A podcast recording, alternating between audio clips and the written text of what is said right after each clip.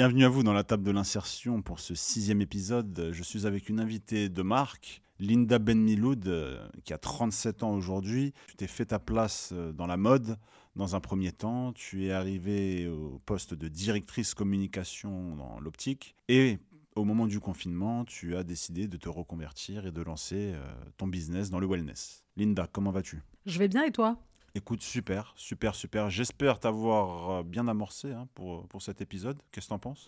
Ouais, tu m'as bien amorcé, mais tu m'as laissé aussi la possibilité de pouvoir euh, en dire plus parce que parce qu'il y a beaucoup de choses à dire sur oui. Oui, oui, mais c'est aussi pour ça que je t'ai contacté. Hein. C'est que déjà, merci aussi d'avoir dit oui pour cette invitation. Avec plaisir. Euh, je sais que tu es, assez, assez booké d'un point de vue boulot moi, je sais que tu as un parcours assez fascinant. Tu as connu plein de choses. Tu as eu ce Graal, ce Graal un peu euh, euh, qu'on veut tous obtenir au fond de nous, étant plus jeune, euh, de devenir directeur d'une structure sur un pôle bien précis. Et, tu, tu, en es arrivé là. Parle-moi un petit peu de, du tout début. Euh, le tout début, si on doit partir de l'enfance, j'ai eu une enfance, euh, j'ai un papa algérien, une maman française. J'ai été élevée euh, dans Paris Centre. J'ai eu la chance d'intégrer une école privée, donc parce que c'était le souhait de mes parents. que je puisse parler anglais le plus rapidement possible. Et pour la suite de mon parcours, c'est ce qui a été la chose qui m'a le plus aidé en réalité au-delà de mes connaissances ou de mes capacités ou de mes diplômes, c'était vraiment le fait que l'anglais était acquis depuis déjà très longtemps j'ai quand même eu cette chance d'être dans une famille où mes parents, je vais employer le terme, se sont saignés pour moi et mon frère, pour qu'on puisse faire euh, des bonnes études et qu'on soit dans de bonnes conditions. Donc ça a commencé comme ça, et pour autant, j'étais une petite fille avec un gros manque d'estime d'elle-même. Euh, peu de gens croyaient en moi, euh, même à un moment donné, je crois que mes parents, ils avaient baissé les bras parce que l'école, c'était pas forcément mon truc. J'ai toujours sauvé les meubles, mais c'était pas, c'était pas gagné. Euh, mais l'objectif, voilà, pour un, pour un papa algérien, c'était d'avoir le bac, faire des études supérieures, et puis après, euh, on voyait ce qui se passait. Devenir avocat euh. Éventuellement, avocat, médecin, les grandes études. Et puis au final, j'ai quand même été entourée de deux parents qui nous ont laissé faire relativement ce qu'on voulait, et qui, même si ils nous ont donné leur avis, sont des gens hyper ouverts et qui nous ont permis de faire plein de choses. Épanouissement first. Quoi. Épanouissement first, mais avec beaucoup de valeur et beaucoup de rigueur, surtout de la part de mon père. Non pas que ma mère ait été laxiste, mais en tout cas, mon père, c'était quelque chose de très important pour lui. Et donc, euh, et donc ils ont vraiment euh, tout misé sur nous, euh, en se sacrifiant beaucoup. et en faisant en sorte qu'on puisse toucher à tout, voir plein de choses et découvrir des nouvelles choses, rencontrer d'autres personnes. Et voilà, voilà comment j'ai commencé ma vie. D'ailleurs, j'aimerais revenir sur un point parce qu'il y a un moment où tu as parlé des langues. Mhm. Tu parles anglais? Oui, je parle anglais et je parle italien. J'avais appris l'espagnol euh, en sixième, mais j'ai tout perdu. Et j'avais appris le japonais en CE2 et j'ai tout perdu. Ok, du coup, c'était une école privée, je suppose, parce que tu as parlé un peu des coûts, etc., pour les oui, parents. C'était une école privée, et c'était une école privée qui est encore aujourd'hui très renommée et réputée.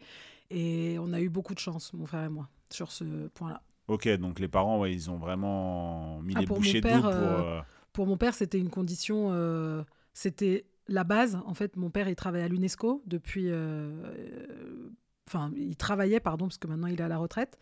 Euh, il y a travaillé pendant près de 30 ans. Et, donc là-bas, tu croises, tu croises des personnes qui parlent du monde entier, en fait, qui parlent toutes les langues. Et, et donc pour mon, pour, pour mon père, c'était très, très important que l'anglais, ce soit comme une langue maternelle, comme notre langue maternelle. Ok, et il faisait quoi d'ailleurs, euh, le papa Mon père, il était simplement fonctionnaire euh, à l'UNESCO, il travaillait avec les délégations, il a fait différents services, et puis, euh, et puis voilà. Et moi, j'ai eu. C'est une belle anecdote, mais je pense que c'est ce qui m'a aussi servi, parce qu'elle reste toujours dans un coin de ma tête, mais quand j'avais 8 ans, je passais tous mes mercredis après-midi à l'UNESCO. Et j'ai eu la chance de rencontrer dans le parking Nelson Mandela, qui m'a pris dans les bras à l'époque et m'a dit je l'avais fait un post euh, là il y a quelques semaines à ce sujet avec tout ce qui se passe dans le monde et, Nelson Mandela m'avait dit tu diras à tous les enfants du monde que je les aime et cette phrase m'est restée euh, gravée à vie 30 ans après donc euh, voilà je sais je sais pas du tout quoi te dire Non, il y a rien à dire. je réalise que j'ai eu. Non, je réalise que j'ai eu. Là, ça pour le coup, c'est ma bonne étoile. C'est-à-dire que j'étais pas du tout venue pour le rencontrer. Moi, je passais tous mes mercredis après-midi à l'UNESCO. Euh, il s'avère qu'il sortait de, de prison. Euh, et donc, euh, il venait pour la conférence générale qui avait lieu chaque année à l'UNESCO. Et, et du coup, il était dans le parking avec toutes ses équipes et une horde de photographes. Et il m'a croisé moi. Il y avait que mon père, moi et lui et ses équipes. Et voilà comment ça s'est fait. Waouh. Ouais. Enfin, tu m'étonnes que tu as envie d'apprendre les autres langues euh, par la suite, quoi. Mais en fait, tu réalises euh, que c'est le truc le plus important qui va t'ouvrir euh, toutes les portes. Qu'aujourd'hui, l'anglais, aujourd'hui, euh, ça devrait être une base acquise et accessible à tous. Parce que c'est une langue internationale, c'est la langue qu'on parle euh, quasiment dans tous les pays. Bon, si tu vas au Japon ou au Brésil, euh, effectivement, c'est pas vraiment la langue parlée, mais c'est très très important. Et une fois que tu as acquis ça, ça te permet. En fait, ça t'ouvre toutes les portes, les langues. C'est ça qu'il faut se dire. T'es pas obligé d'être euh, le plus intelligent et le plus diplômé. Si t'as les langues, euh, t'es le roi du monde, en fait. C'est ça. Et en plus, euh, d'ailleurs, vous étiez à combien d'heures, vous, par semaine? D'anglais? Ouais, dans cette école Ah, j'avais euh, j'avais les cours d'histoire géo en anglais, j'avais la science nat en anglais, la science oui. physique en anglais. Dès la primaire? Euh, ouais, dès la primaire. Ok, waouh. Enfin, la primaire, non, on, on faisait pas de sciences nat et tout. Au collège, surtout. Dès le collège, oui. Et avant ça, on avait des cours en anglais euh, qui étaient plus basiques. Mais au collège, dès la sixième, on avait l'histoire géo, la science nat, la science physique en anglais. Donc voilà, ça te... Tu tu- t'as pas le choix que de suivre. D'ailleurs, euh, dans les écoles publiques, c'est deux heures d'anglais par semaine. Et j'avais changé, euh, bon, il y, a y de ça déjà un moment quand j'étais euh, j'étais parti vivre un an à l'étranger.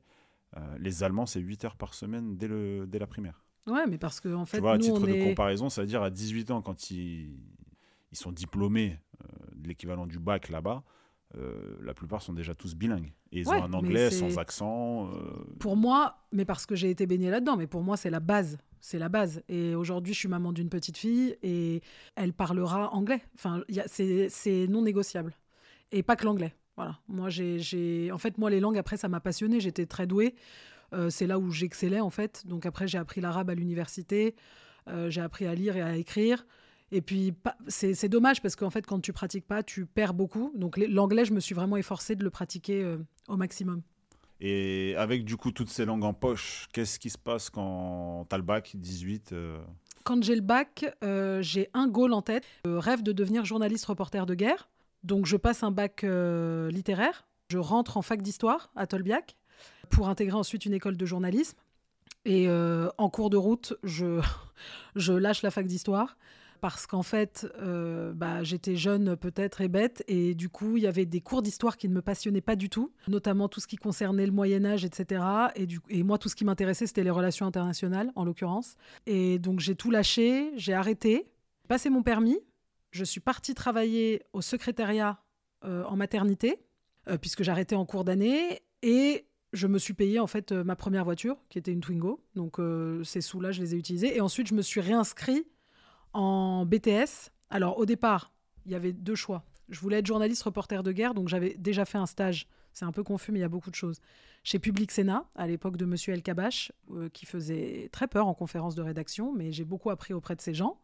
Et puis ensuite, en fait, quand j'ai intégré la maternité au secrétariat, ça m'a permis d'avoir un salaire, euh, de pouvoir me payer donc ma première voiture, et ensuite je me suis réinscrite en BTS. Je voulais faire de la communication, les places étaient saturées, euh, puisque je voulais le faire en alternance, et donc du coup, il n'y avait plus de place et pas d'entreprise. Et donc, j'ai fait un BTS Management des unités commerciales, qui a été un fiasco. Ça ne m'a pas plu du tout. J'étais en alternance dans une boutique à Vincennes. Mais en fait, j'ai réalisé que ce n'était pas du tout ce que je voulais faire. Euh, mais je l'ai fait pendant deux ans. Et puis ensuite, j'ai intégré une licence en communication. À la suite de cette licence-là, j'ai commencé à postuler. Donc là, pareil, la licence toujours en alternance. J'étais euh, en communication interne dans une école de commerce qui avait été créée par euh, Martin Bouygues, Claude Bébéard, qui était le patron de BIC, etc. C'était une toute nouvelle école qu'ils avaient créée dans le 16e. Et puis, euh, j'avais quand même dans le coin de ma tête toujours ce rêve de. C'était soit journaliste reporter de guerre, soit travailler dans la mode. Donc, c'est complètement aux opposés, mais voilà. Et donc, je me suis. J'ai démarché plein de sociétés qui m'ont rejeté parce que je n'avais pas d'expérience en, mode et en communication. Donc à 23 ans, j'ai créé ma première société qui s'appelait Sopress à l'époque et qui était une agence de presse et de relations presse et de communication. et tout en continuant mes études, en fait, puisque après la licence, j'ai monté Sopress et je me suis inscrite ensuite en école de commerce pour passer un master en communication. Ouais, mais après, du coup, la création euh, de ta boîte, c'est là où tu as passé le master aussi. Ouais, en parallèle pour justement de. montrer que tu avais l'expérience euh, théorique et en même Exactement. temps, tu avais ta, ta boîte, donc l'entrepreneuriat, Exactement. En fait, forcément attirant. hein. l'idée, c'était d'avoir sur mon CV la possibilité d'avoir une expérience que je m'étais créée, du coup, puisque personne ne voulait de moi en stage, et en parallèle de ça, une école réputée, parce que j'ai fait l'EFAP en master, et du coup, c'est une école, euh, bah, c'est l'école française des attachés de presse, voilà ce que signifie l'EFAP, et donc du coup, euh, elle était reconnue, beaucoup de gens euh, du milieu étaient passés par là, et notamment des personnes qui travaillent en- dans la mode, et donc du coup, j'ai fait ça en parallèle de la structure. Et qu'est-ce qui se passe avec ce master en poche et cette boîte Avec ce master en poche, euh, du coup, j'acquiers un peu plus de confiance en moi parce que je suis diplômée de l'EFAP et que du coup, je me dis c'est le Graal. J'ai ma boîte pendant 5 ans, donc de 23 ans à 28 ans environ, euh, j'ai ma, ma structure. Et puis après, je me dis, allez, il est temps maintenant de reprendre un CV, de repostuler pour euh, intégrer une agence parce que j'avais quand même envie d'intégrer un CDI dans une agence de com.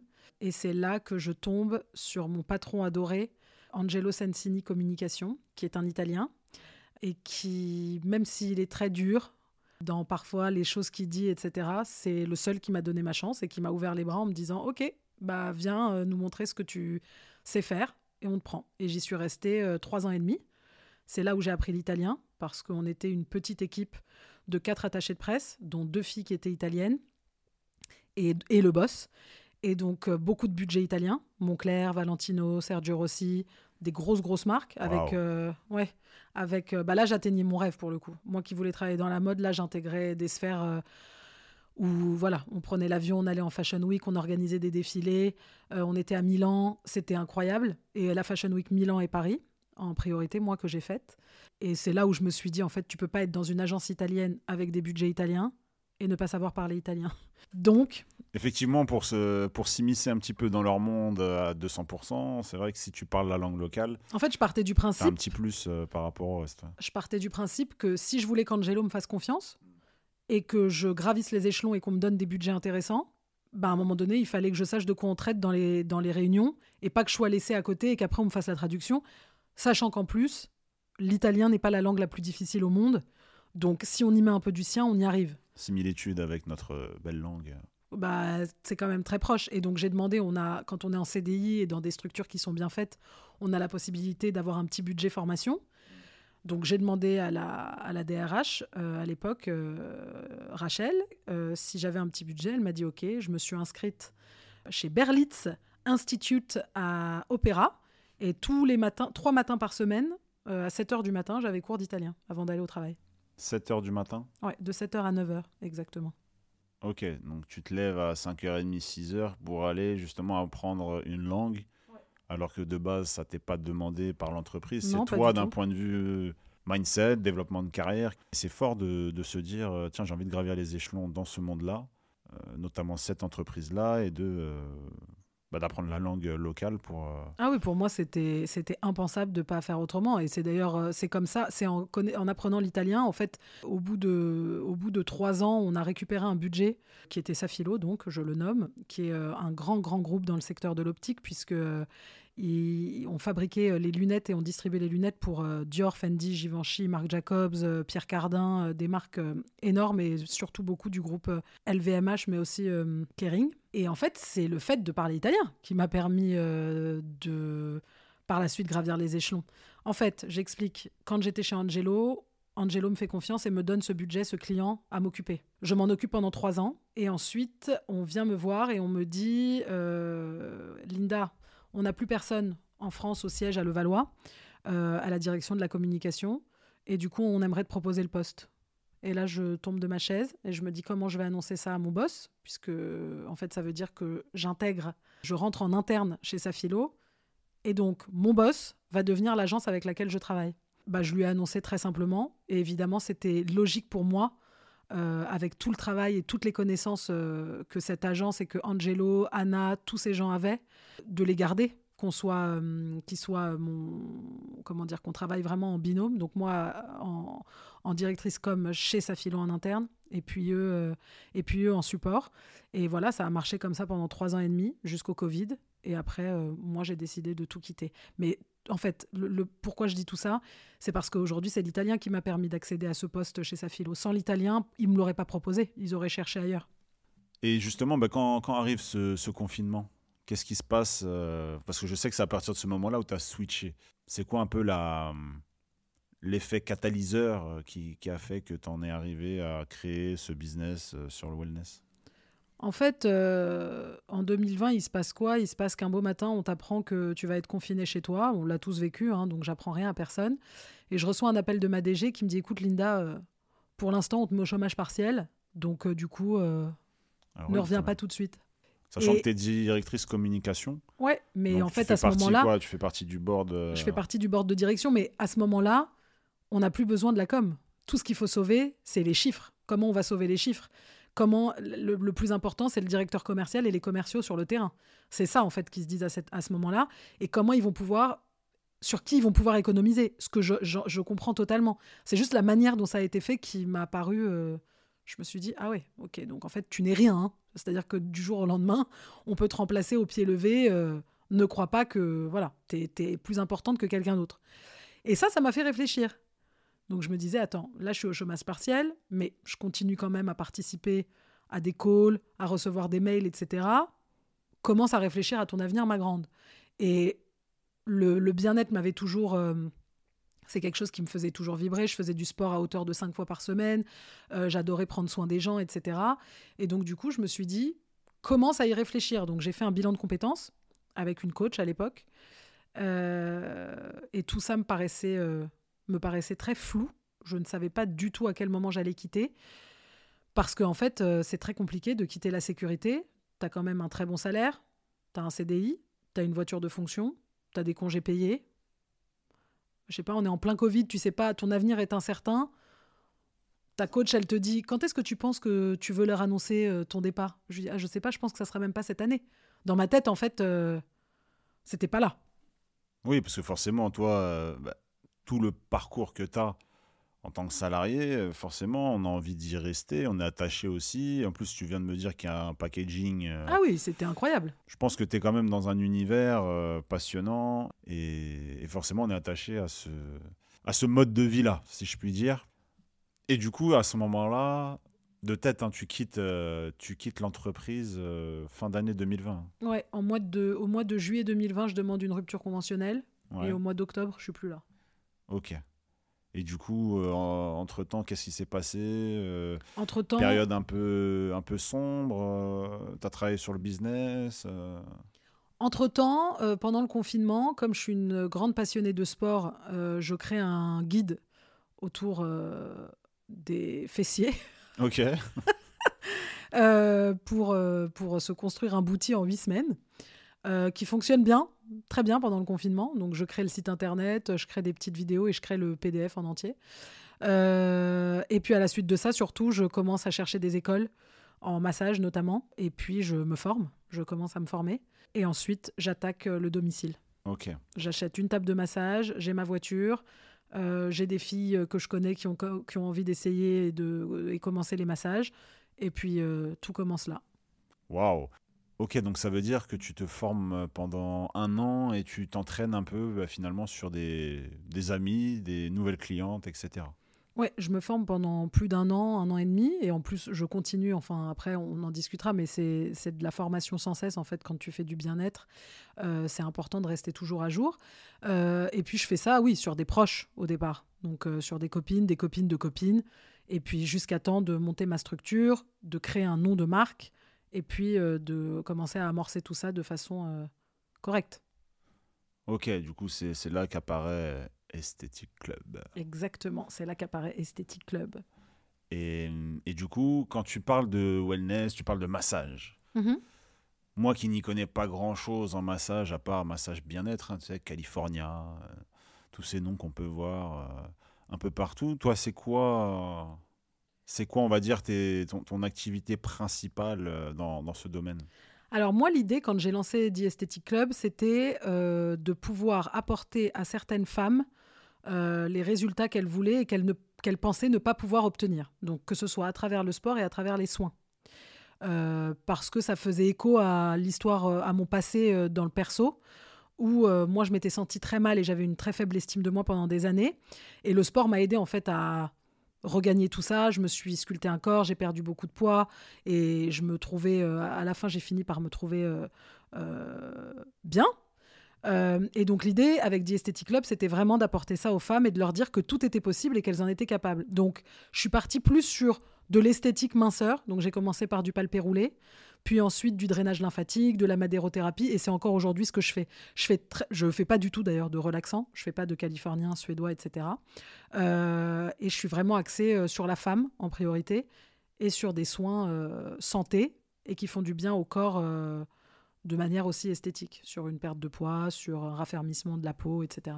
Ok, donc je peux dire que tu es une brûleuse de cellulite, quoi je suis une pas que, mais je suis une brûleuse de cellulite, sachant que j'ai quand même besoin de leur aide pour brûler la cellulite. Hein. Je suis pas magicienne.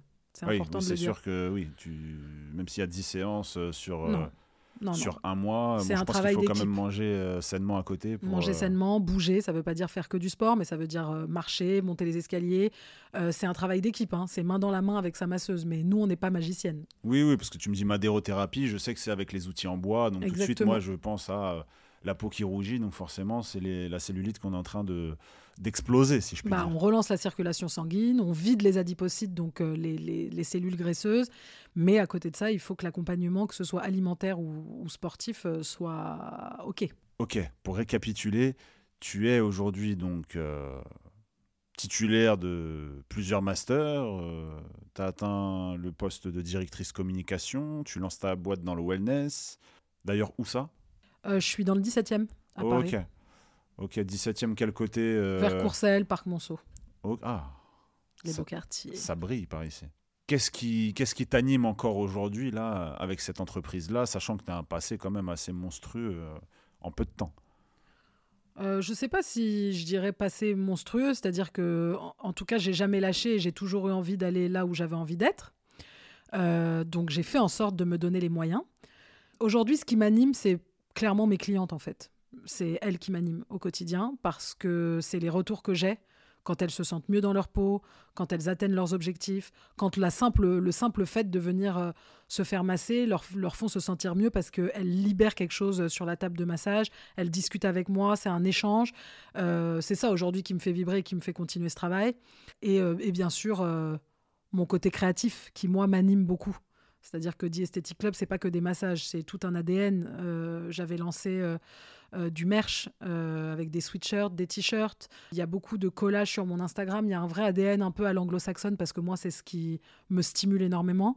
Le bien-être à, à l'américaine, à l'anglaise, etc. Ils sont beaucoup plus forts et beaucoup plus loin que nous. donc aujourd'hui, c'est ça qui m'anime, mais numéro un, c'est mes clientes qui me, qui me font rester là où je suis mais, euh, mais dans ta vie perso, du coup, parce que tu m'as parlé du confinement, euh, que voilà, ça t'a ça t'a impacté parce qu'il y a eu des décisions d'un point de vue euh, entreprise qui t'ont pas qui t'ont pas trop plu, donc tu as décidé de prendre ton courage à deux mains et, tout quitter. Mais aujourd'hui, du coup, qu'est-ce qui, enfin, dans ta vie perso, ça se passe bien On n'a pas parlé encore. Bah, dans mon perso, ça se passe très bien dans le sens où j'ai mis du temps à trouver la bonne personne et euh, j'ai la chance d'être maman depuis neuf mois maintenant, d'une petite fille. Euh, j'ai mis beaucoup, beaucoup de temps parce qu'avant ça, l'estime de moi-même m'a beaucoup, beaucoup contribué au fait que je ne sois pas avec les bonnes personnes et je ne rencontre pas les bonnes personnes. Mais d'un côté, ça m'a aussi forgé euh, certaines histoires, notamment une, qui m'ont forgé à faire aujourd'hui ce que je fais. C'est-à-dire que je pense que si je n'avais pas vécu cette histoire-là, je serais sûrement pas euh, celle que je suis aujourd'hui, puisque ça m'a permis de faire un travail sur moi. Moi, j'ai pas honte de dire que j'ai vu et je vois euh, une psy, euh, que je m'intéresse beaucoup au développement personnel, qu'il y a des choses que j'applique, d'autres pas parce que ça me parle pas, mais en tout cas, voilà, je me renseigne beaucoup. Et surtout, surtout, aujourd'hui, je fais en sorte le plus possible, même s'il y a encore des failles, de prioriser mon bien-être mental C'est la, la chose la plus importante pour moi. Euh, alors quand on a un enfant, il y a plein de choses qui changent, mais en tout cas, euh, voilà, de, 2020 à maintenant, c'était ça, et j'avais besoin d'être aligné sur tous les plans, en tout cas, pour que ça puisse avancer. Ok, parce que ça voudrait dire que depuis enfin, la période où tu étais en pleine ascension euh, pro... Ah bah, c'était un cauchemar en perso. Ok, tu me dirais que tu n'étais pas du tout aligné à côté de ça, en tout cas. Ah non, dans le perso, c'était un drame. Enfin, moi, j'ai été avec un pervers narcissique pendant trois ans et demi. Euh, à la fin, ça s'est très mal fini. Et donc, du coup, euh, j'étais en ascension pro, c'est-à-dire qu'au dîner avec vos amis, vous êtes la directrice communication France Benelux, c'est incroyable, à 30 ans, etc. Mais votre vie perso, c'est chaotique. Il n'y a pas un soir où vous pleurez pas, ou même dans la journée. Donc, c'était euh, ce que je vivais en off était dramatique et j'aurais aimé que mes collègues, peut-être, le sache un peu plus pour être un peu plus indulgent parfois. Mais, euh, mais non, côté perso, c'était pas aligné du tout. mais le principe du pervers narcissique, excuse-moi de te couper, c'est aussi de d'isoler sa proie finalement. Bah, c'était clairement ça. Et j'avais des amis qui se reconnaîtront si elles écoutent ce podcast, qui me disaient, mais Linda, mais tu vois pas ce qui est en train de se passer. Je leur disais, mais non, vous vous rendez pas compte comment moi je suis. Euh, je suis quelqu'un aussi de très chiante, je fais ci, je fais ça. Alors que, en fait, ça ne. Même si c'était le cas, ça n'aurait jamais dû engendrer toutes les choses qui se sont passées.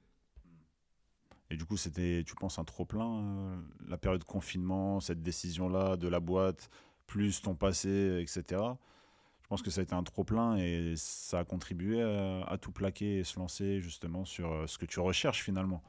Sensation de euh, bien-être permanente. Ouais, je pense que ça a été un trop-plein et qu'à un moment donné, je me suis dit, il va falloir que tu prennes ton courage à deux mains et que tu fasses ce que tu as vraiment envie de faire à tous les niveaux. Il y a des gens avec qui ça a été très dur de couper, mais au final, c'était très bénéfique. Et, euh, et, et, en fait, à partir du moment, c'est ce que j'aime dire quand on me pose la question, mais à partir du moment où je me suis alignée dans le travail et je me suis écoutée, tout le reste s'est aligné. Et aujourd'hui, j'ai, comment dire, je suis heureuse, j'ai une petite fille qui va très bien, qui est en bonne santé, je fais un métier que j'aime, j'ai des ambitions, euh, que ce soit personnelles ou professionnelles.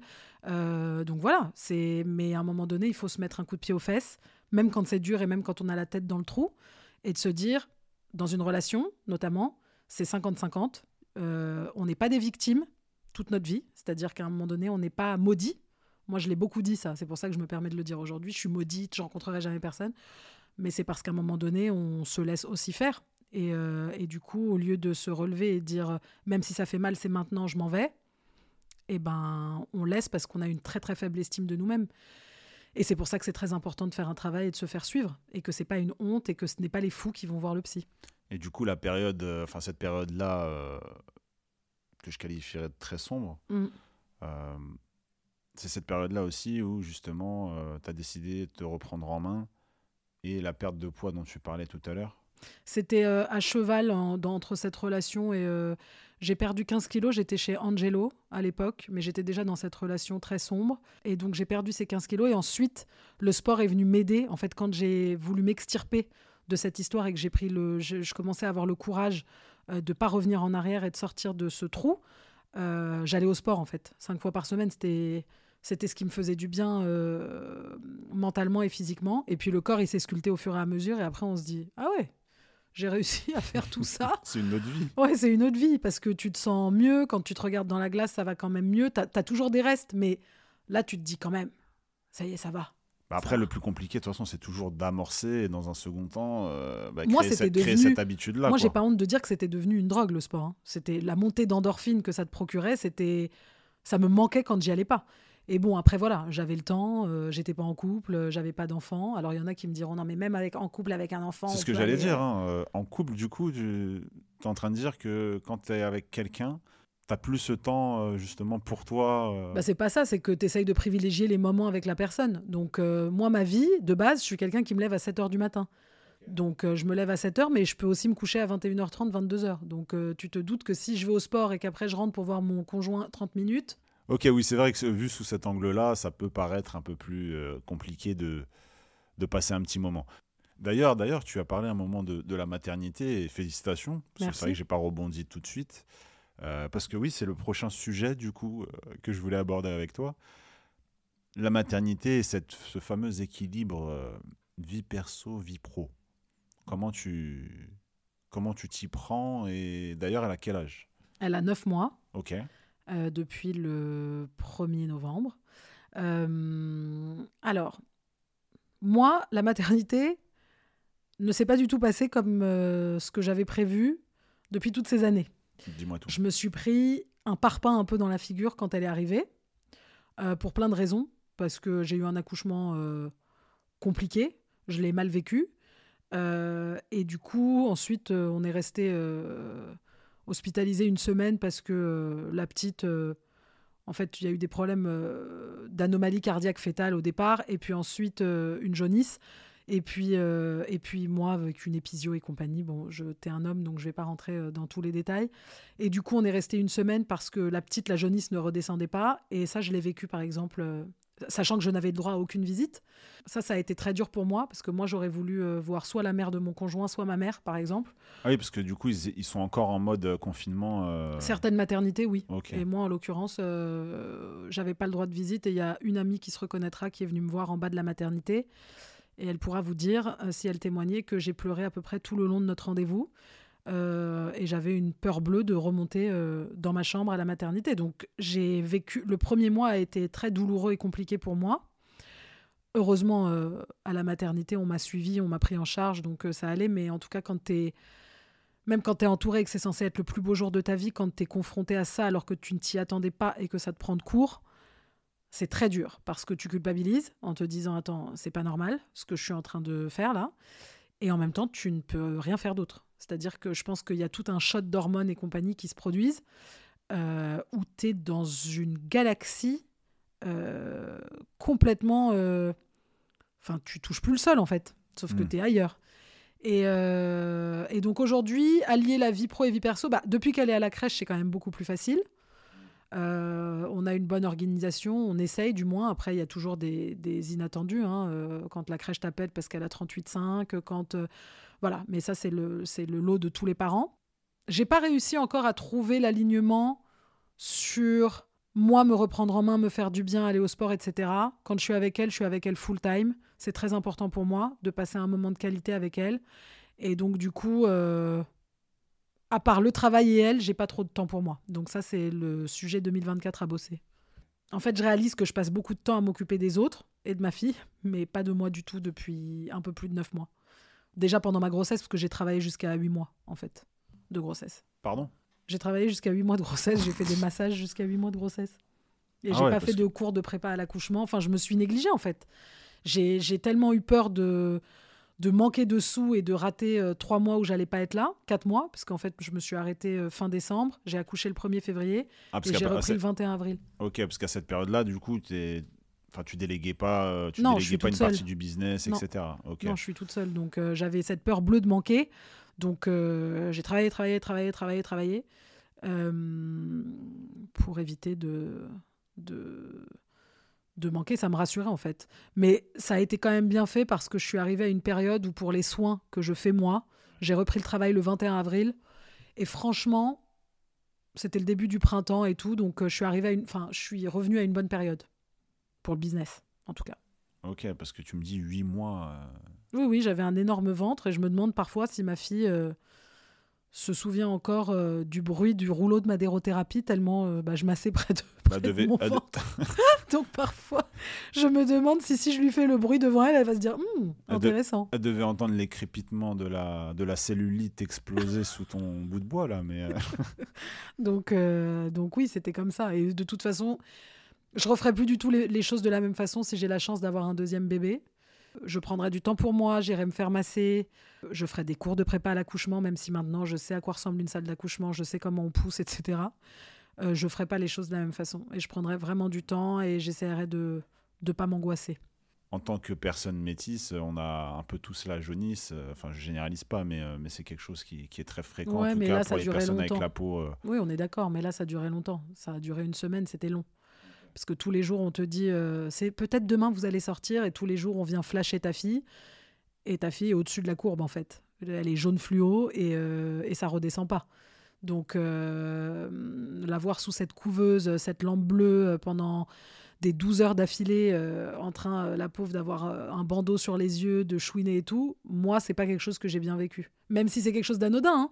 Il y a des mamans qui vivent pire que moi, qui sont en néonate avec des bébés qui ont des réels soucis. Mais moi, Linda, euh, Oui, avec, après, mon tant que- psycholo- avec mon psychologique à moi, je, je n'ai je n'ai pas réussi à le gérer. Mais après, en tant que nouvelle mère ou nouveau père, forcément, il y a. Enfin, on vit tout, euh, on vit tout comme quelque chose de très prenant. euh, Tout ce qui arrive, du coup, est très grave à, Ouais. gé- à gérer. Et forcément, bah, on est un peu nombriliste sur cette période-là. Donc, je vois pas. Enfin, ça me Donc, paraît euh, logique de penser comme tu, tu l'as fait. Ouais, donc, euh, donc voilà. Mais aujourd'hui, euh, c'est mon. Enfin, je peux clairement dire que je n'ai jamais connu un amour euh, comme celui-là. C'est ce que j'allais te demander. Est-ce que tu. Excuse-moi de te couper euh, une seconde fois, mais est-ce que le cliché, quand on a des enfants, euh, notre ambition, notre détermination, elle est décuplée? Qu'est-ce que tu me réponds à Moi, je suis sur cette question, je suis un peu. euh, Je suis pas hyper d'accord avec ça, mais je vais expliquer pourquoi. Parce que moi, j'ai tellement toujours eu faim. Je sais pas comment expliquer parce que je sais pas de qui je tiens ça. Il n'y a pas d'entrepreneur dans ma famille. Mais cette faim, je l'avais. Alors peut-être que c'est un besoin de reconnaissance. J'ai longtemps réfléchi sur le sujet euh, et de prouver que j'étais capable, etc. Mais du coup, comme j'ai toujours eu faim, Jana n'a rien changé à ma vie sur ça. Elle m'a pas donné plus la dalle. En revanche, elle m'a donné euh, l'envie d'être une meilleure personne euh, sur plein d'aspects. Sur la façon dont j'ai l'habitude, moi, d'être très impulsif, d'essayer de me calmer, sur la patience, sur toutes ces choses-là. Et de pouvoir lui inculquer des, des- des valeurs très, très importantes. Donc, euh, sur ça, oui. Bah, Déjà, c'est vrai que je t'ai pas posé la question, mais t'étais quel genre de profil à l'école? J'étais un profil, j'étais euh, par Mons et par Vaux, partout, et je bavardais beaucoup, apparemment. Ok, ça veut dire que t'étais le, le profil euh, qui se faisait remarquer dans une classe euh, super bosseuse, quoi. Ouais, j'étais celle qui parlait tout le temps. Ok, bah ça vient peut-être de là, du coup, euh, ce côté, euh, bah, j'ai envie j'ai envie de prouver que je suis pas une cancre, que je suis pas une euh, personne qui passe son temps à bavarder, alors, mais j'en ai dans la caboche, quoi. Ouais. Donc je pense que ça vient aussi de là et qu'à 15 ans, du coup, quand tu commences à voir que tu entres au lycée et que bah, tu vas devoir faire des choix, hein, ces choix toujours très compliqués euh, post-bac, euh, quand on est très jeune, euh, bah, justement, d'être businesswoman et, et je trouve que tu, en tout cas, dans, dans ce que tu dégages là tout de suite, euh, j'ai l'impression que tu t'en approches euh, bah, à grands pas. Oui et non. J'ai beaucoup de travail à faire euh, sur notamment euh, l'élaboration des prix, etc. Parce que j'ai souvent tendance à me, à me dévaloriser un peu. Euh, et donc, du coup, j'ai encore beaucoup, beaucoup de travail à faire, en fait. Surtout sur la partie business. Énormément. Je suis pas... je suis une très bonne créative. J'ai plein d'idées à la seconde. Je sais ce que je veux. Je sais où j'ai envie d'aller. Je sais où j'ai envie d'amener mon projet.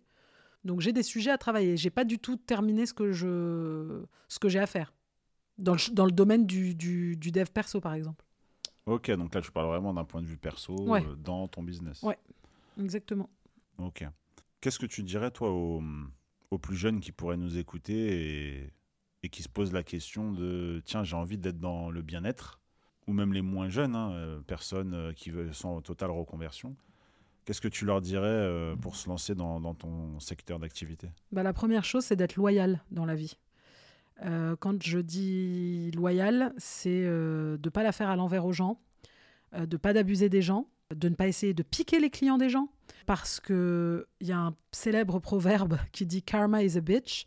Et honnêtement, c'est une réalité, c'est-à-dire que il faut faire les choses à la loyale. Il y en a qui seront pas d'accord avec moi et qui vont me dire t'es pas assez business, tu dois t'en foutre de tout et ratisser large.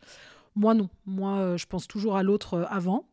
Euh, c'est peut-être une erreur, mais c'est ma façon de faire et donc du coup euh, je la joue toujours loyale. Je fais pas de coups, euh, de coups en travers. Je travaille beaucoup. Euh, faut travailler dur. Il y a des jours où il faudra pas compter ses heures, sortir de sa zone de confort, ne jamais abandonner en fait. c'est-à-dire, si votre objectif, c'est d'ouvrir un centre ou quoi, formez-vous. Moi, c'est ce que je dis toujours. C'est formez-vous, soyez curieux, sortez de chez vous, renseignez-vous, lisez, regardez des documentaires, ne passez pas votre vie sur Instagram et Netflix, s'il vous plaît. Ou alors, si vous restez sur Netflix, regardez des documentaires qui soient pertinents, qui, vous, qui développent un peu votre, votre rage, votre dalle, votre envie. Le temps, il est précieux. Et, euh, et plus tôt vous ferez les choses, plus tôt vous serez renseigné, plus vite vous arriverez à vos, à vos ambitions. Et surtout, ne pas avoir peur. Il n'y a rien de trop grand. C'est moi qui dis ça alors que je suis euh, apeurée pour certaines choses, mais je commence à travailler sur ça. Euh, j'ai eu la chance quand même, grâce à des personnes, de masser des gens très importants. Et donc, euh, j'ai envie de dire cette phrase très bateau, mais sky is the limit. Ouais, après, bon, je pense que si tu n'évoques pas les noms, c'est que c'est des personnes quand même. euh, Oui, j'ai pas envie d'évoquer les noms parce que parce qu'il y a des personnes aussi qui sont pas protégées, mais qui sont où voilà, clairement, on m'avait demandé de pas euh, pas ébruités. Quoi. pas ébruiter, non. Bah, tu parlais de loyauté. Exactement.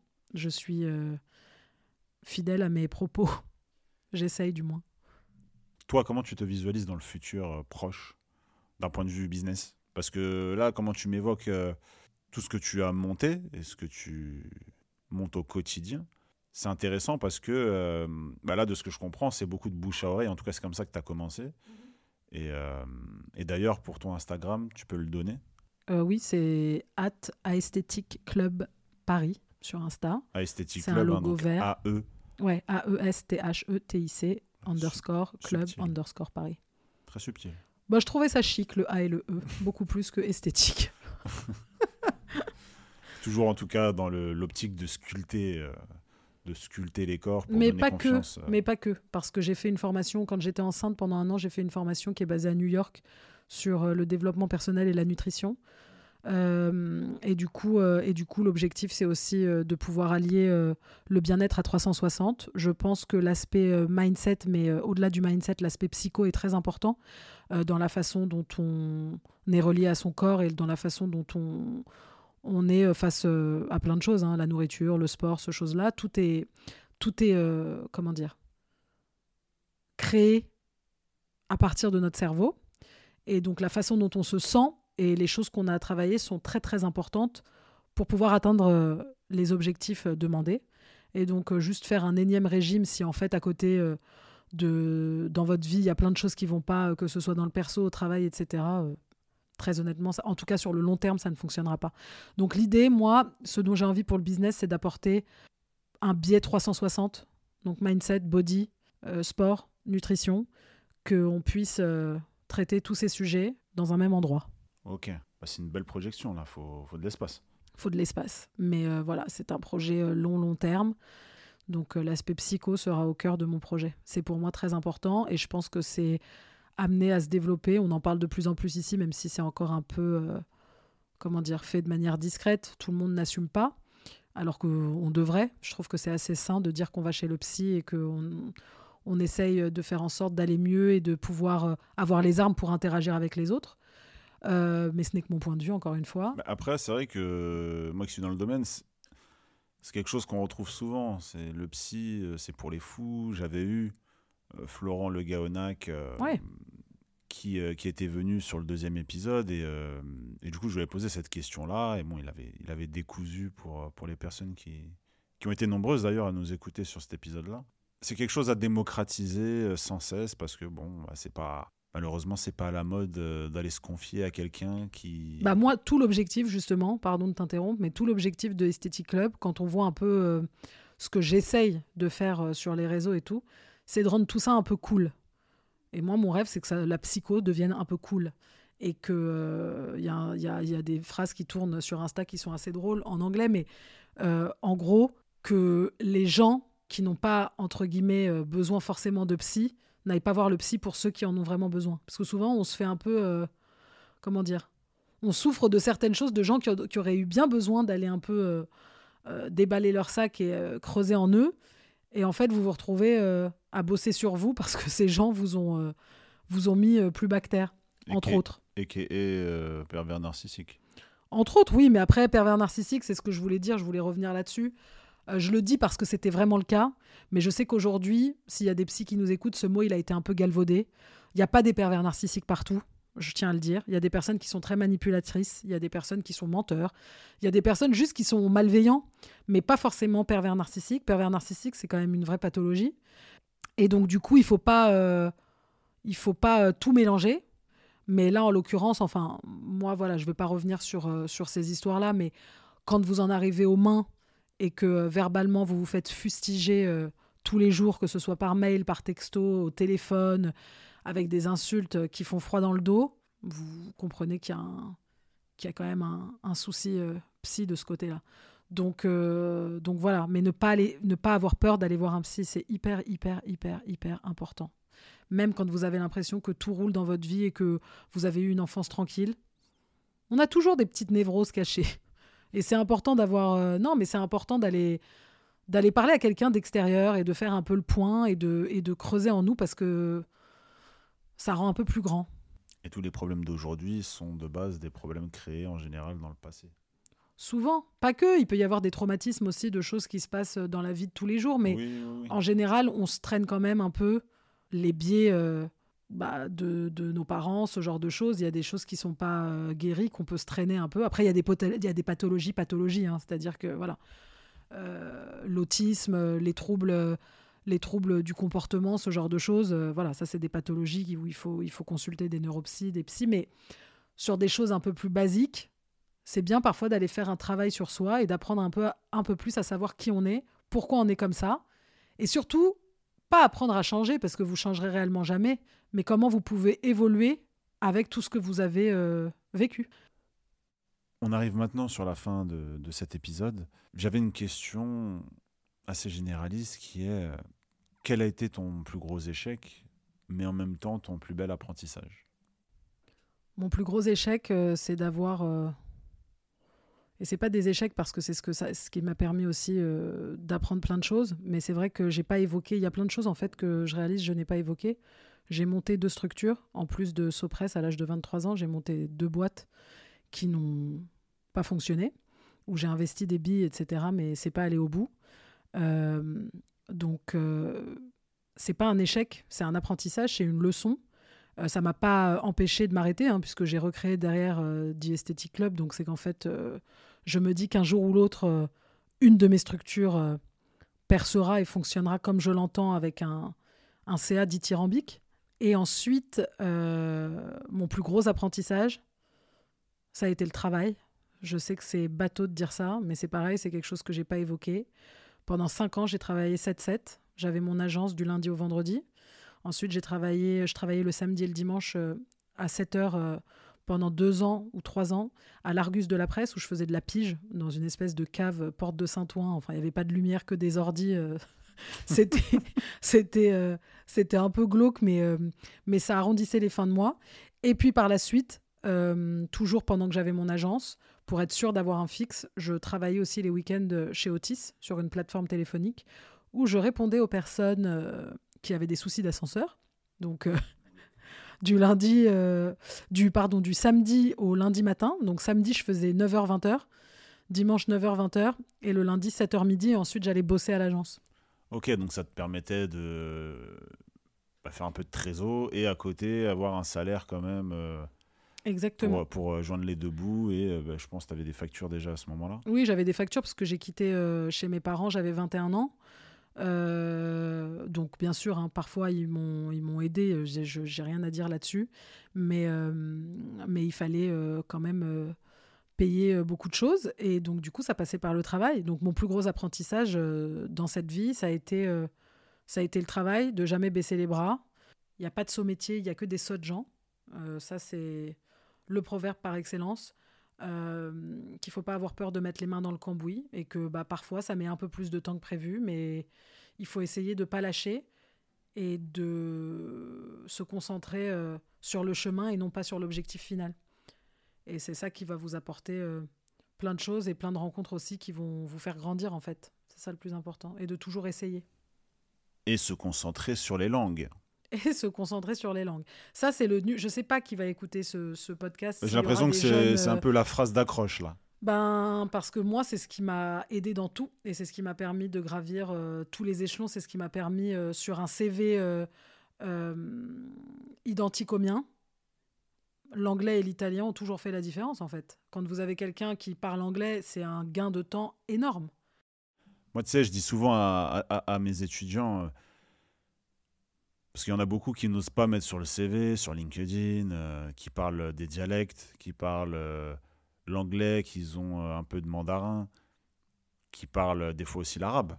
Mhm. Il y en a qui n'osent pas mettre, tu vois, avec euh, tout ce qui se passe en ce moment, avec, euh, bah, il faut s'assumer. avec l'approche, euh, enfin le, le pouvoir qu'ont les médias euh, euh, sur, sur, euh, sur nos petits cerveaux, euh, et surtout ceux des, des recruteurs et du, du monde qui recrute. Mais je leur dis, let's go, mettez. Parce que demain, important. demain, une entreprise qui veut se lancer, ou en tout cas qui veut ouvrir euh, une branche euh, au Moyen-Orient, au Maghreb, bah, qui vont-ils penser? Ils vont, ils vont taper dans leur, dans leur algorithme, là, ils vont taper euh, le mot, euh, enfin la, la langue arabe, pour justement, euh, pour justement récupérer tous les profils qui parlent la langue qu'ils souhaitent euh, avoir dans leur, euh, dans leur euh, équipe. Ouais, et ça me rend triste de, me dire que potentiellement il y a des étudiants qui se brident par rapport à ça parce que ça peut être un, gage un peu de honte euh, et qu'ils n'ont pas envie d'être discriminés par rapport à ça, alors que c'est une force incroyable euh, d'avoir, euh, de savoir maîtriser deux langues, que ce soit l'arabe, que ce soit le mandarin, que ce soit le russe. C'est hyper important. C'est une force qui est incroyable comparée à des personnes qui malheureusement ne parlent que français. Et, euh, et donc, il faut exploiter toutes ces forces. Il faut pas avoir honte de la personne euh, qu'on est. C'est des phrases bateaux, je sais, mais c'est hyper important parce que c'est ce qui va vous permettre de faire la différence par rapport aux autres. Et donc, de toujours s'assumer et surtout d'être curieux. Moi, c'est la phrase que quand ma fille sera en âge, je lui parle beaucoup déjà, mais quand elle sera en âge de, de vraiment comprendre, c'est la curiosité. Il n'y a pas pire que quelqu'un qui n'est pas curieux. Quand vous comprenez pas quelque chose, cherchez-le cherchez-le, n'attendez pas qu'on vous donne les réponses ou n'attendez pas de vous dire de toute façon c'est pas mon milieu. Euh, Non, cherchez, creusez, faites des rencontres, euh, sortez de chez vous en fait et parlez avec tout le monde. Décrocher du téléphone. Non, mais décrochez du téléphone, mais surtout faites en sorte de rencontrer tout le monde, arrêtez d'avoir des préjugés sur que ce soit les gens qui sont très riches ou les gens qui sont euh, euh, originaires de quartier. Je sais pas parler avec tout le monde. Moi, j'ai des amis qui vivent en cité à Argenteuil, comme j'ai des amis qui vivent au Trocadéro, en fait. J'ai pas de. Et voilà, et c'est comme ça que j'ai été élevée, et c'est comme ça que je compte élever ma fille. Je crois que c'est le mot de la fin, Linda. T'anticipes la dernière question. Quelle était la dernière question? C'est quoi le mot de la fin? Et Le je mot pense de la que- fin, c'est voilà, soyez curieux, sortez de chez vous, assumez-vous, faites-vous du bien, et surtout, surtout, prenez soin de votre mental et de votre cerveau. Très important. Merci à toi, Linda. Merci à toi de m'avoir convié. Bah, C'était un chouette moment, en tout cas pour ma part. Et j'espère qu'il y aura des retours. Donc à tous ceux qui écoutent, n'hésitez pas à faire des retours. Ça me ferait très plaisir. Ouais. Ainsi qu'à Arthur, je pense. Ouais, ouais, ils ont intérêt. Ils ont intérêt, comme depuis le début de, enfin depuis début septembre qu'on a lancé ce, post- ce podcast ensemble. Euh, pas mal de retours, pas mal de partages. Et, euh, et pour ça, je vous en remercie. Merci à toi, Linda, d'être euh, venue euh, me voir pour justement enregistrer ce fameux épisode. My pleasure. Et, euh, et, du coup, bah, je dis à, tous ceux qui nous écoutent, euh, n'hésitez pas à nous faire des retours et je vous dis à très vite la famille. Ciao, ciao. À très vite.